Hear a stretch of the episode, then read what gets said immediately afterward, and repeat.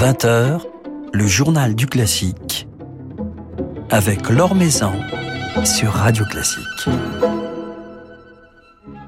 Bonsoir à tous. C'est l'un des événements lyriques de ce début d'année, la nouvelle production très attendue de Tristan Isolde à l'Opéra national de Lorraine, très attendue car elle a été confiée à l'une des grandes figures du monde du théâtre, par ailleurs nouveau directeur du Festival d'Avignon, à savoir Thiago Rodriguez.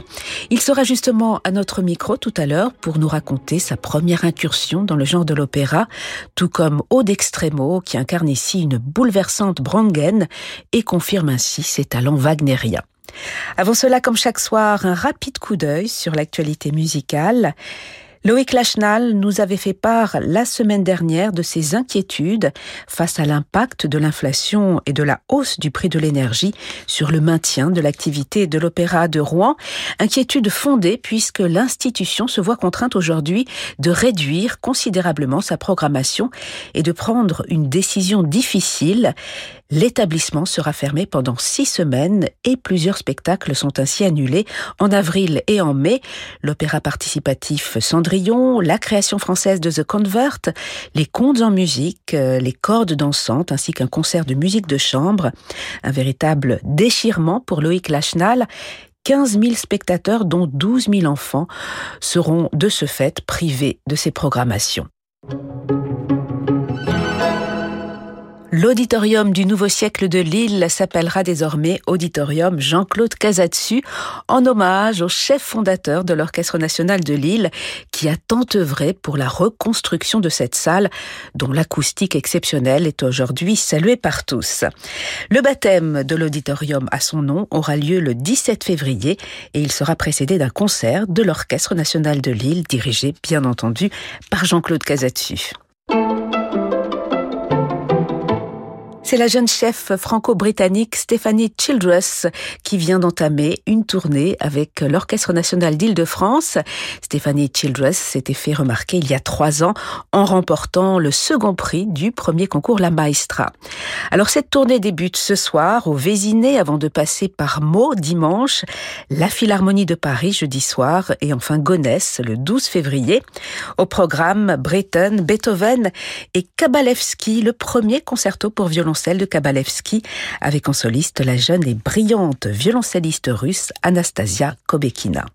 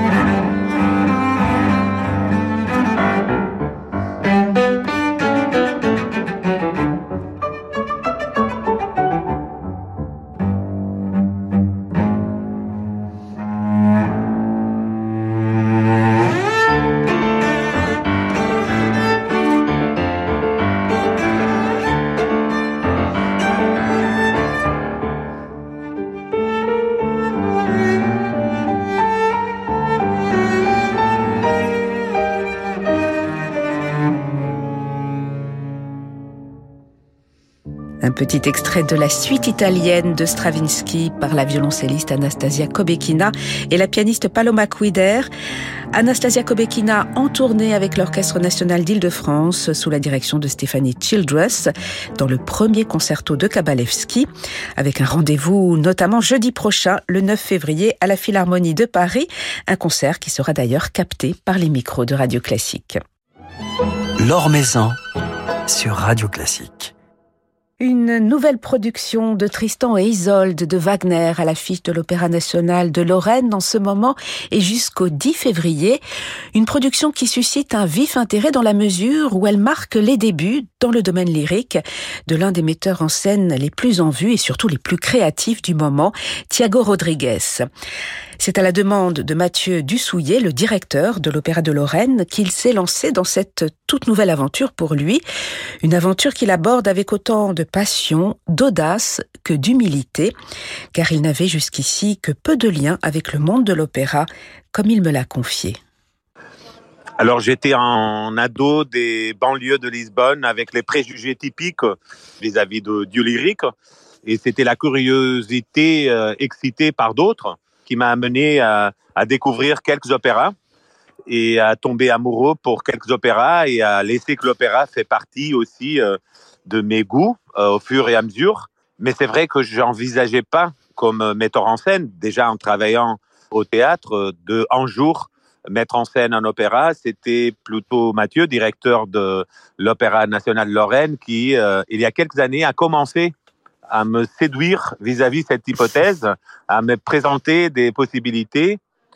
Et quand j'ai euh, renversé la question, quelle serait ma première opéra ou mon premier opéra, et j'ai posé la question si jamais je faisais qu'un opéra de ma vie, quel serait cet opéra? La réponse est surgie très vite, euh, Tristan et Isolde.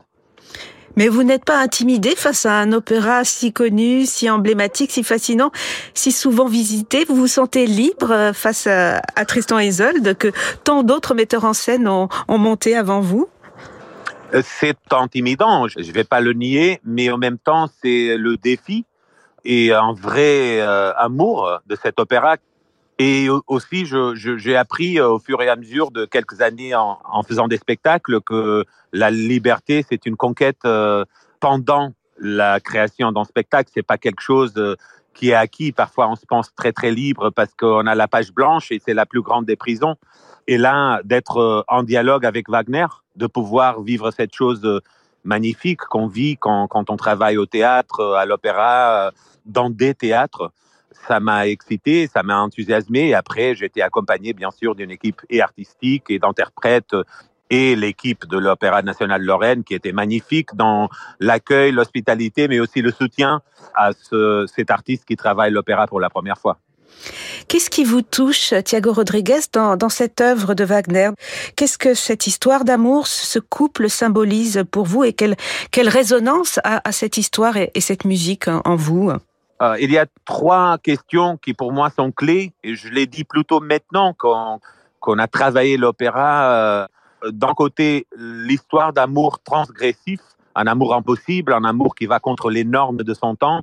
Cette idée que nous gardons en tant que être humain toujours une réserve de euh, voilà de révolte contre son temps et cette réserve elle est liée à l'amour l'idée que l'amour nous fait bouger contre ce qui paraît euh, inévitable, même si ça fait qu'on produit des histoires d'amour tragiques. Mais je pense que le pessimisme de la tragédie sur scène nous sert à garder de l'optimisme dans la vie.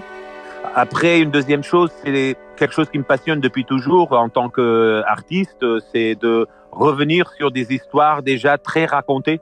Le mythe de Tristan et Isolde que Wagner raconte à sa manière, et que moi j'ai essayé de raconter à ma manière à partir de Wagner. Alors ces détails qu'on cherche à travers les siècles qui font qu'une histoire ancienne, en mythe, une histoire lointaine, soudain nous appartient à nous en 2023. Et la troisième chose, c'était euh, la passion de la musique de Wagner, surtout la musique de Wagner, qui est la plus belle histoire dans l'histoire de Tristan et Isolde. C'est son génie musical. Euh, je pense que Tristan et Isolde est pour moi, et c'est une opinion très euh, individuelle, singulière, c'est pas un dogma au sommet de voilà la musique composée par un être humain, la musique euh, qui n'est pas issue de la nature d'un paysage, mais quelque chose qui était pensé par un cerveau humain. Je pense que Tristan Isolde est là au sommet de ça.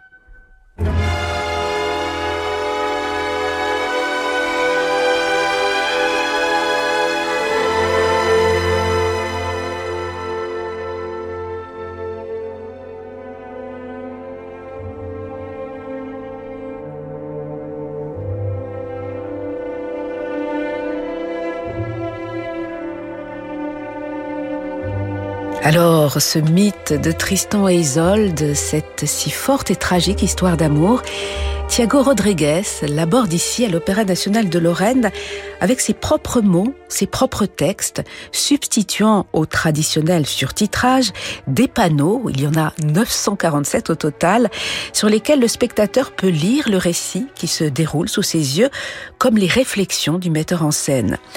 Des panneaux manipulés avec une grâce, une véritable poésie par deux merveilleux danseurs, omniprésents donc durant toute la durée du spectacle, Sofia Dias et Victor Roriz. Thiago Rodriguez nous raconte justement ce soir sa démarche. J'ai voulu m'emparer de quelque chose qui est purement technique dans plusieurs euh, spectacles d'opéra, qui est le surtitrage euh, du livret, pour euh, rendre cette technique aussi créative et artistique en amenant sur scène, avec une manipulation par deux magnifiques danseurs, les pancartes qui surtitrent le texte chanté en allemand mais pas seulement sur titre, mais elles adaptent. Un peu comme euh, on pourrait imaginer qu'un poète français traduit un poète portugais.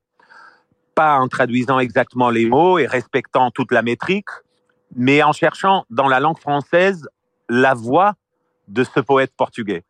Et alors, moi, je, cherche la voix, une voix, une vision personnelle de la voix de Wagner dans mon écriture. Et je propose une écriture qui exige de lâcher d'une habitude de être en contact avec chaque mot qui est chanté, mais qui en même temps libère le public pour être toujours avec les chanteurs, toujours avec la musique. Alors effectivement, c'est un choix qui veut amener une espèce de liberté au public d'être toujours avec l'interprétation, avec la musique. Et alors que ça peut sembler une provocation à Wagner, en fait, c'est un geste très respectueux, admiratif de Wagner, qui permet de entendre Tristan et Isolde à travers la lecture des pancartes et en même temps accéder à l'intégralité de l'œuvre avec le maximum d'attention et de focus sur ce qui se passe sur scène. On espère. Alors, il y a de, l'écriture euh, sur scène dans, votre production, Thiago Rodriguez, et puis il y a également de la danse. Vous avez mentionné ces deux danseurs qui, entre autres, manipulent euh, ces panneaux avec ces textes. Au-delà de, ces manipulations, qu'est-ce qu'ils représentent, ces deux danseurs? Ce sont aussi des, spectateurs de l'histoire de ce drame? Ils sont ambassadeurs des spectateurs, d'une certaine façon, ou ils sont un peu comme des guides dans un monument ils nous appartiennent, ils sont avec nous, ils nous parlent à nous, mais pour nous faire rentrer dans un monde imaginaire qui est celui du mythe de Tristan et Isolde et aussi de la musique de Wagner. Et en rentrant dans ce monde, ces guides, comme toujours quand on raconte une histoire, ils sont de plus en plus proches des personnages et sont face au dilemme de participer ou pas à l'action de cette histoire qu'ils nous racontent. Voilà donc euh, votre version, votre lecture, Thiago Rodriguez, de ce Tristan et Isolde de Wagner à découvrir sur la scène de l'Opéra national de Lorraine à Nancy. C'est, je le disais tout à l'heure, votre première euh, mise en scène d'opéra. Qu'avez-vous découvert, appris en, travaillant pour la première fois dans, ce genre euh, de l'opéra, au, contact de la musique, des chanteurs, d'un chef, des instrumentistes?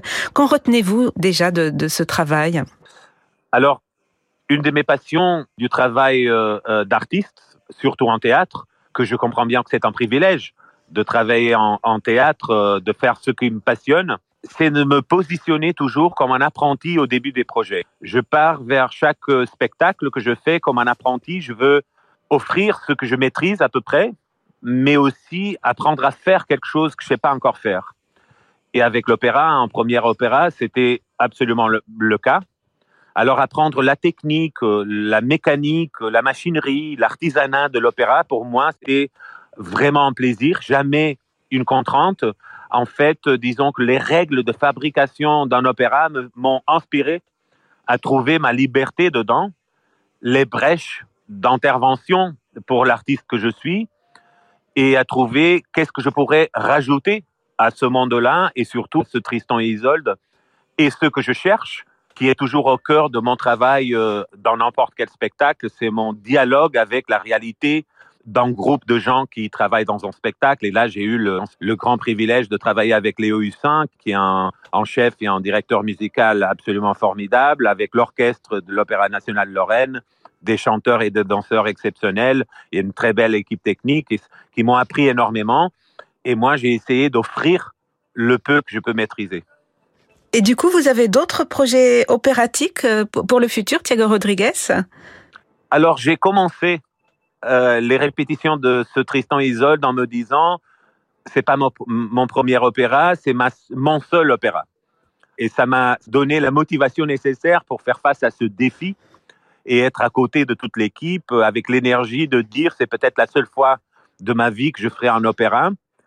Après, pendant les répétitions, je me suis surpris déjà en, en disant, euh, par exemple, à, Mathieu, le directeur de l'Opéra national de Lorraine, des choses comme, tu vois, la prochaine fois, je vais essayer ça que j'ai pas pu essayer ici.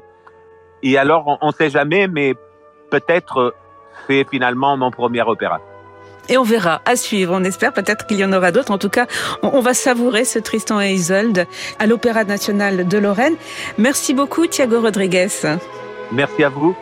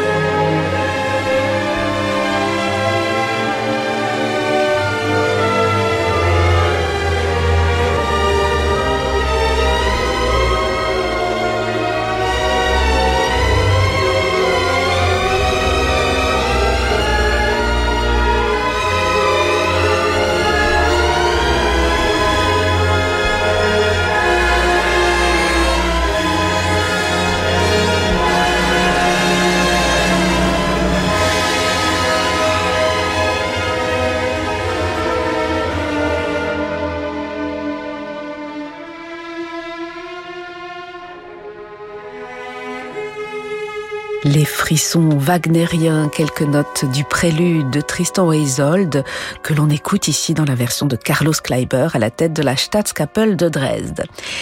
Tristan et Isolde à l'affiche jusqu'au 10 février de l'Opéra national de Lorraine sous la direction de Léo Hussin et avec un formidable plateau de chanteurs, Samuel Sacker en Tristan, Dorothea Rochman en Isolde ou plutôt dans les rôles de l'homme triste et de la femme triste tel que le metteur en scène a choisi de les nommer.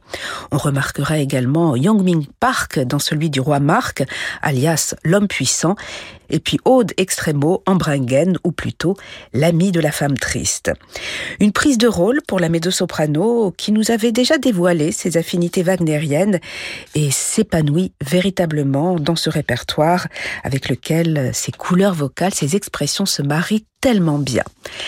Alors c'est entre deux actes, euh, au deuxième entracte, juste avant le troisième acte, que je suis allée rencontrer Aude Extremo dans sa loge mercredi soir à l'occasion de la deuxième représentation de ce spectacle. Elle m'a raconté sa perception de ce rôle, de ce personnage si fort et si touchant de Brangen. Euh, alors déjà, c'est un grand rôle de mezzo de Wagner, donc euh, c'est toute une aventure. c'est un rôle très long, moins long évidemment que Tristan Isolde, mais quand même il faut être très présent, il y a de l'endurance. Donc, déjà c'est un grand travail et une grande satisfaction parce que la musique est vraiment magnifique et, je suis très heureuse d'aborder ça. Et puis le personnage, alors euh, c'est un personnage un peu spécial, il est à la fois très présent et un peu effacé, c'est une espèce de d'âme bienveillante et d'habitude c'est plutôt une, servante qui est très éprise de, sa maîtresse. Là on l'a traité comme une amie. C'est vraiment quelqu'un qui voit son ami, quelqu'un qu'elle aime euh, faire des choix euh, qui vont pas du tout, se détruire et qui sait pas quoi faire pour arranger les choses. Et en est sur les choses, elle, fait encore plus empirer tout ça. Elle est très attendrissante de, de bonté, d'amour en fait. Elle fait tout ce qu'elle peut pour que ça se passe bien, mais en fait elle ne peut rien avec à tout ça. Voilà, je l'aime beaucoup, c'est mon personnage. Et qu'est-ce qui fait que, que cette musique, la musique de Wagner, puisque ce n'est pas votre premier ni dernier rôle wagnerien ou d'Extremo, vous touche, vous vous parle Qu'est-ce qui fait que vous vous sentez bien euh, vocalement? En tout cas, vous donnez l'impression de vous sentir bien vocalement. Oui, alors ça c'est un peu mystérieux. Je pense que c'est ça a quelque chose à voir avec l'organe lui-même, avec euh, le corps, et il y a des comment dire euh, des manières de tenir les phrasés, des manières de les soulager dans certaines harmonies qui soulagent tout le monde en fait émotionnellement. Je sais pas l'expliquer euh, musicalement. Enfin, je, je, peux que le ressentir et quiconque euh, aime euh, aime cette musique le ressent aussi. C'est comme des vagues toujours, des vagues de tension et de et de détente qui me conviennent bien et que je, je continue dans lesquelles je continue de, de, de faire des progrès, de me laisser aller. voilà, vous faites vos débuts dans ce, dans ce rôle, mais vous n'êtes pas la seule euh, en prise de rôle dans cette production. Vous êtes très nombreux d'ailleurs en prise de rôle. Tristan, Isolde, vous-même. C'est une émulation particulière de savoir que vous êtes plusieurs à, vivre ce défi, ce nouveau défi. Oui, en fait, on est vraiment tous en prise de rôle, absolument tout le cast. Alors ça nous a bien fait rire au début parce que c'est quand même exceptionnel quand ça arrive. Je ne sais pas si ça a joué sur notre amitié parce que l'ambiance était déjà tout à fait bonne, mais c'est vrai que c'est une aventure hyper intense qu'on vit tous ensemble en même temps. Je pense que ça doit, ça doit jouer dans, dans l'attention qu'on se porte les uns aux autres, dans la, l'écoute qu'on a, l'affection qu'on a. Je pense, oui, que, en tout cas, c'est, c'est assez sympathique, quoi, de, de faire des premiers pas en même temps que tous les autres chanteurs. C'est, c'est assez joyeux. Et des débuts également pour Thiago Rodriguez dans, dans, dans le monde de l'opéra. Comment s'est passée euh, la collaboration? Ça s'est passé euh, extrêmement bien. Thiago a été euh, très très à l'écoute de nos besoins de chanteurs. Il était important pour lui qu'il n'y ait rien qui, qui gêne qui que ce soit, quoi que ce soit dans, dans, dans nos mouvements, dans l'interprétation, dans, dans l'espace qu'on avait besoin de prendre pour chanter. Donc ça déjà c'est euh, c'est merveilleux vu qu'on était tous en prise de rôle. Et moi, son concept euh, m'a touchée et euh, j'étais heureuse ouais, de, de, faire partie de, de ça. Un concept basé sur, sur l'écriture, avec des mots, avec ses propres mots, oui. sur euh, l'œuvre de Wagner, euh, des mots qui vous touchent particulièrement, d'Extremo Oui, j'ai, alors j'ai pas tout vu, bien sûr, puisque je suis sur scène. Et qu'on a beaucoup répété avec les danseurs qui étaient tout, le temps là parce que c'est un gros travail pour eux donc euh, on ne voyait pas. Mais les parties comme le, prélude ou certaines parties où j'ai pu voir euh, je trouvais ça touchant euh, cette abstraction du texte littéral qui était pleine de sens en fait vraiment. Et je me rappelle que l'émotion est tout de suite venue et je me suis dit bah c'est bien. Même si je vois pas je, je suis là j'interprète quelque chose et il se passe ça à côté. Et euh, ça m'a plu alors vous chantez Brangen en ce moment dans cette production de Tristan et Isolde, mais il y aura un autre rôle wagnerien en perspective pour vous euh, cette saison? Oui, c'est Erda dans Siegfried. Ce sera à Dortmund où je fais mes débuts dans le rôle et dans le théâtre. En Allemagne, je travaille bien comme vous pouvez l'imaginer. Voilà aussi, c'est encore un autre personnage euh, merveilleux et euh, hypnotique, euh, déesse, enfin dans, dans, dans, dans l'imaginaire complètement. Et donc là, c'est un peu plus grave comme rôle, c'est un peu plus contralto. Et ça me plaît également aussi, c'est une autre, euh, une autre manière de faire, une autre aventure, et je vous en dirai plus quand, quand j'aurai testé la chose. Donc vous continuez l'aventure wagnerienne ben, Je continue, et puis euh, je m'y sens bien, je dois dire. Plutôt très heureuse, sans fatigue, et plus je découvre cette musique, et plus elle me semble merveilleuse. Je pense que c'est vraiment le cas quand on creuse. Euh, euh, ça peut sembler effrayant au début, un monument un peu, et, euh, et c'est très émotionnel et ça, c'est oui plein de sens en fait, plein d'imaginaire vraiment. Donc pour l'instant, oui, on continue l'aventure Wagner. Aude d'Extremo, qui incarne donc une touchante et intense Brangen dans ce Tristan et Isolde de Wagner, mise en scène par Thiago Rodriguez et dirigée par Léo Hussa. C'est en ce moment et jusqu'au 10 février à Nancy, à l'Opéra National de Lorraine. Aude d'Extremo que je vous propose d'écouter pour refermer ce journal du classique dans une mélodie de Charlotte Sowy, compositrice française dont le langage n'est pas sans référence wagnérienne. Elle est accompagnée dans cet enregistrement par l'Orchestre national Avignon-Provence, dirigé par Deborah Waldman.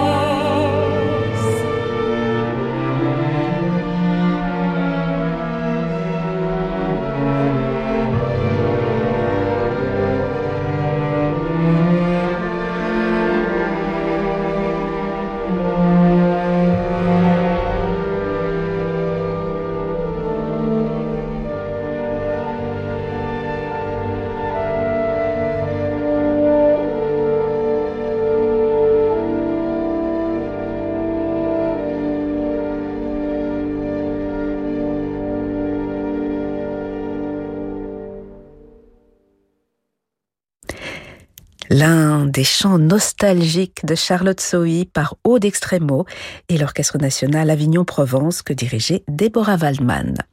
Voilà, c'est la fin de ce journal du classique. Merci à Louis Roueche-Rossi pour sa réalisation. Lundi, il sera de nouveau question d'opéra avec notre invité Urs Schönbaum, l'un des plus grands maîtres de l'éclairage qui a signé notamment les six belles lumières du Trou vert de Giuseppe Verdi à l'affiche en ce moment à l'Opéra de Paris. Mais tout de suite, je vous laisse avec Francis Drezel. Très belle soirée, très beau week-end en musique à l'écoute de Radio Classique.